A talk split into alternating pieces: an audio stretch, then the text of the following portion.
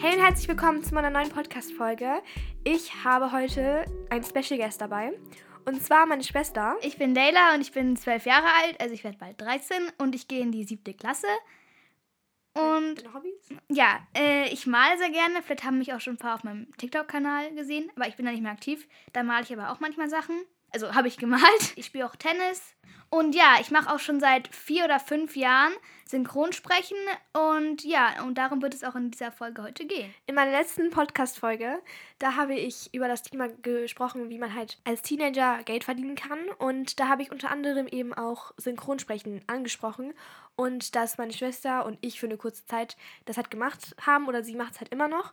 Und deswegen mache ich dazu jetzt eine ausführlichere Folge und meine Schwester ist eben dabei, weil sie damit noch viel mehr Erfahrung hat als ich.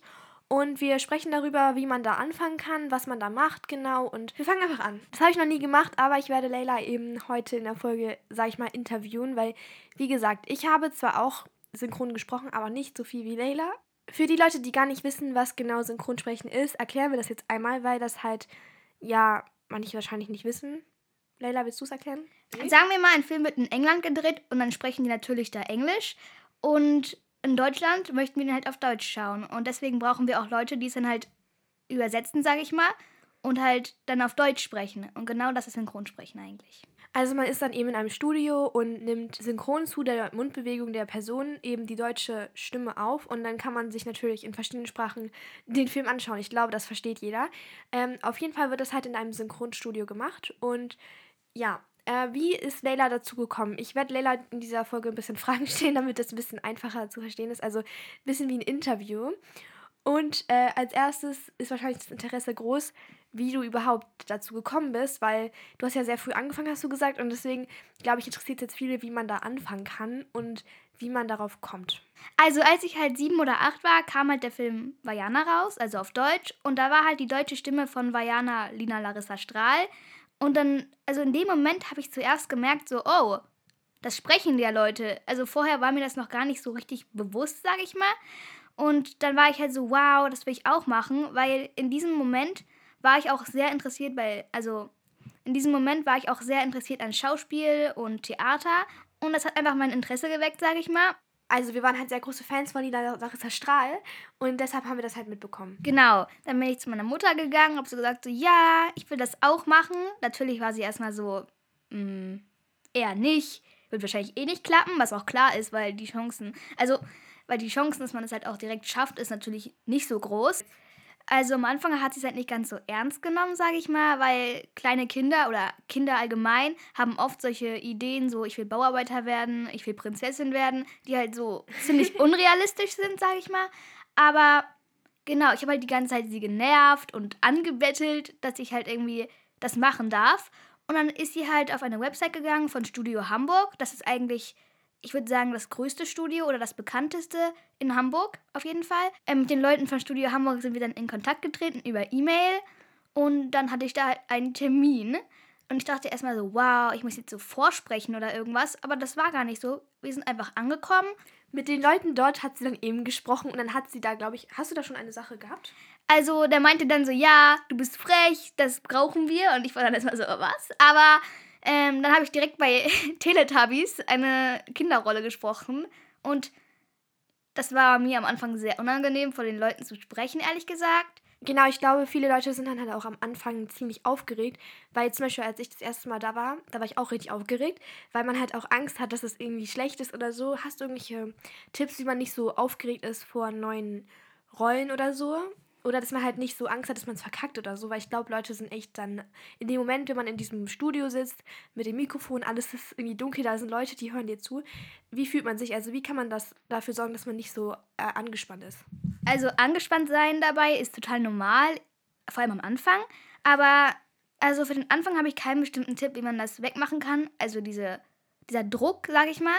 Aber das geht einfach weg nach einer bestimmten Zeit, weil es halt ganz normal wird für dich, vor anderen Leuten zu sprechen. Und es ist ja auch nicht so schlimm, weil es gibt ja auch einen Grund, dass du da bist. Die mögen deine Stimme, die mögen, wie du sprichst. Also musst du, muss es dir auch nicht peinlich sein, vor denen zu sprechen. Und was ich auch noch dazu sagen wollte, ist, dass ähm, die ja das kennen, dass Leute da irgendwie angespannt sitzen und so. Also sie machen das ja jeden Tag und das ist deren Job. Also die Leute, die dort arbeiten, die kennen das ja total gut, wenn man da irgendwie neu ist und halt noch nicht so da in diesem, also das noch nicht so gewöhnt ist, einfach vor Leuten zu sprechen. Also die sind das ja gewöhnt und wissen, wie du dich fühlst ungefähr. Und von daher brauchst du dir darüber auch keine Gedanken machen. Und vor allem zu Kindern und Jugendlichen sind die auch total nett und ähm, sind auch immer hilfsbereit. Oder wenn es dir richtig unangenehm ist, vor denen zu sprechen, haben die mal ein paar liebe Worte für dich dabei. Also kein Problem, wenn es am Anfang noch so ein bisschen peinlich für dich ist. Also wie Leila ja schon gesagt hat, man kann das in jedem Alter eigentlich anfangen. Und sie war halt eben 7, 8, als sie damit begonnen hat. Und jetzt ist sie schon fast 13. Also das ist schon richtig lange. Und klar, das, es kann halt sein, dass das nicht unbedingt genau das ist, was man machen möchte. Aber ausprobieren kann man es, wenn man sich vor allem in diese Richtung interessiert. So sprechen oder Schauspielern, dann kann man das ja mal probieren.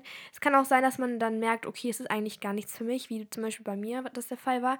Weil ich habe ein paar Mal dann eine Rolle gehabt. Und dann hat es mir schon Spaß gemacht, aber ich war halt nicht so begabt wie Layla. Das ist halt ganz verständlich, weil nicht jeder kann das so gut. Ich denke, dass es viele da draußen auch interessiert, ähm, wie oft man da so dann reingenommen wird, wenn man zumindest das gut kann. Also es kann halt auch passieren, dass man nur einmal im Jahr irgendwie gefragt wird. Ich wurde zum Beispiel, als ich das noch ab und zu gemacht habe, das ist auch schon ein paar Jahre her, da wurde ich halt wirklich sehr selten gefragt. Also ich weiß nicht, es kann sein, dass man nur zweimal im Jahr genommen wird oder Leila wird halt sehr oft genommen. Sie kann ja mal ein bisschen erzählen, was so ihre Höchstzeit war und wie oft sie dann da war. Also wenn man zum Beispiel in einer Serie die Hauptrolle spricht oder auch eine große Rolle auf jeden Fall, dann kann das schon so ein, zweimal die Woche sein und das kann dann auch vier Wochen dauern oder fünf.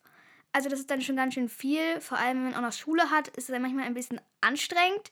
Aber wenn man keine bestimmte Hauptrolle hat im Moment, ist es dann bei mir so ein oder zweimal nicht pro Woche, aber so pro zwei Wochen oder drei Wochen. Also so pro Woche einmal kann schon sein, auf jeden Fall. Und wie läuft das dann ab? Also wirst du dann angerufen oder angeschrieben oder wie kommen die Leute dann darauf, dich ähm, zu nehmen oder wie erfährst du davon, dass die dich wollen?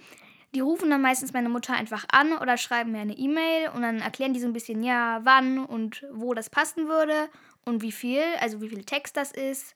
Und genau, und dann, dann gucken wir halt, ob das uns passt, so von der Zeit und vom Datum her. Und wenn das passt, fahren wir dann halt einfach hin und machen das. Also ich. Lassen die da mit sich reden, also zum Beispiel mit der Zeit, wenn du sagst, ja, Mittwoch geht nicht, da habe ich lange Schule, können die dann sagen, okay, dann sind die da ein bisschen flexibel und ändern die Zeit?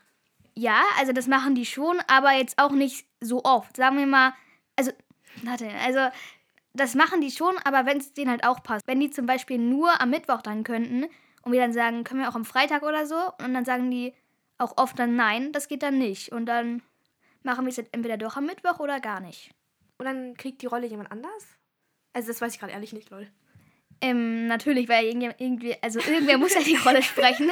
Und wenn ich nicht kann, müssen sie halt irgendein anderes Kind nehmen. Ist ja nicht so, als wäre ich jetzt die Einzige. Es gibt ja auch noch andere Kinder. Okay, ich glaube, dass jetzt das große Thema ist oder die große Frage, die sich jetzt die meisten stellen, wie viel man da überhaupt verdient ungefähr. Und da weiß ich, kann ich jetzt schon mal sagen, dass man da kein, keine bestimmte Summe jetzt nennen kann. Aber äh, Leila, erklärt das jetzt einmal. Also, genau, es gibt ähm, eine Grundgarde, also auf jeden Fall bei allen Studios, wo ich bisher war. Keine Ahnung, ob es das auch bei, bei anderen nicht gibt, aber das ähm, ist bei jedem Studio unterschiedlich. In den Studios, wo ich bisher war, war das meistens so von 18 bis 25 Euro. Das kriegt man dann immer, also einfach nur für den Fakt, dass du halt da bist. Also, dass du da hingekommen bist und genau. Dann fragen sich vielleicht auch viele so, wie wird das denn aufgeteilt, das Geld? Kommt es auf die Menge an, die du sprichst oder auf die Zeit? Es kommt auf die Menge von den Takes an und ein Take kann ein ganz langer Satz sein oder einfach ein normaler Satz, aber es kann auch einfach nur so ein Geräusch sein wie oder irgendwie sowas, weil das wird halt einfach so gerechnet und wie viel Geld man für einen Take bekommt, ist unterschiedlich. Es kommt darauf an, wie alt du bist oder wie lange du das schon machst.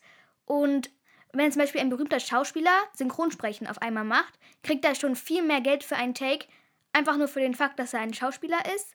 Und das ist für manche vielleicht nicht so fair, aber so ist das einfach. Also man merkt, äh, man kann damit gut Kohle verdienen, wenn man das gut macht und sich da ähm, ja, reinhängt und viel arbeitet dafür, muss man da oft Retakes machen. Also Retakes ist einfach, wenn du das nochmal wiederholen musst und ähm, das nochmal neu gemacht wird. Also kommt es oft vor, dass die dann sagen, wiederhol das nochmal oder wie lange brauchst du für einen Take, dass er gut sitzt? Ein Retake ist das, wenn man das schon gemacht hat und dann wird es zu dem Studio, was das verarbeitet, geschickt und die sagen dann, mach das nochmal. Also ein ganz neuer Termin. Aber wenn man einen Take ganz normal aufnimmt, kommt das ein bisschen drauf an, wie schwer der Take ist. Und wenn der richtig lang ist, kann das schon so fünfmal wiederholt werden. Und das ist auch manchmal ein bisschen anstrengend. Aber bei solchen einfachen Takes geht das ganz schnell. Also muss man die wahrscheinlich gar nicht wiederholen. Ich erinnere mich daran, dass ich einmal einen Text hier zu Hause üben musste. Musste ich einmal so einen Text, sage ich mal, ein bisschen auswendig lernen, beziehungsweise einmal ein paar Mal durchgehen und die Betonungen üben und so. Wie oft kommt es vor, dass du einen Text lernen musst? Weil ähm, man muss wirklich nicht immer das auswendig können. Also das wird einem eigentlich erst vor Ort gezeigt, was du sagen musst. Aber meine Frage ist jetzt an Leila, weil sie ja viel öfter da ist. Wie oft kommt es vor, dass du den Text lernen musst, wirklich? Oder wie oft ähm, musst du dich darauf vorbereiten? Also beim normalen Synchronsprechen passiert das sehr selten. Ähm, es passiert öfter, wenn ich zum Beispiel für CDs spreche. Das ist ähm, ganz anders als Synchronsprechen, weil man da ja nicht auf einen Film oder auf eine Serie oder auf eine Person, die gerade spricht, drauf sprechen muss. Ich muss ja nicht so synchron zu der Mundbewegung von der Person sein, sondern ich muss einfach alles alleine sprechen.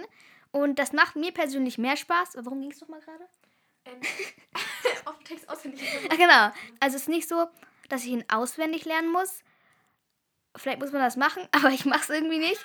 Und das finden die auch nicht so schlimm, glaube ich. Also hoffe ich. Tut mir leid. Äh, ähm, wenn ich dann zum Beispiel für eine CD ein Skript bekomme ähm, und ich sehe einen Satz, der irgendwie schwer oder schwer zu betonen aussieht, dann lese ich den ein paar Mal durch und ähm, sage den auch mal ein paar Mal laut und gucke, ob der halt auch schwer auszusprechen ist. Und dann übe ich den manchmal. Aber sonst lese ich eigentlich nur mal drüber und mache mir so ein Bild von dem, was ich nachher sprechen muss.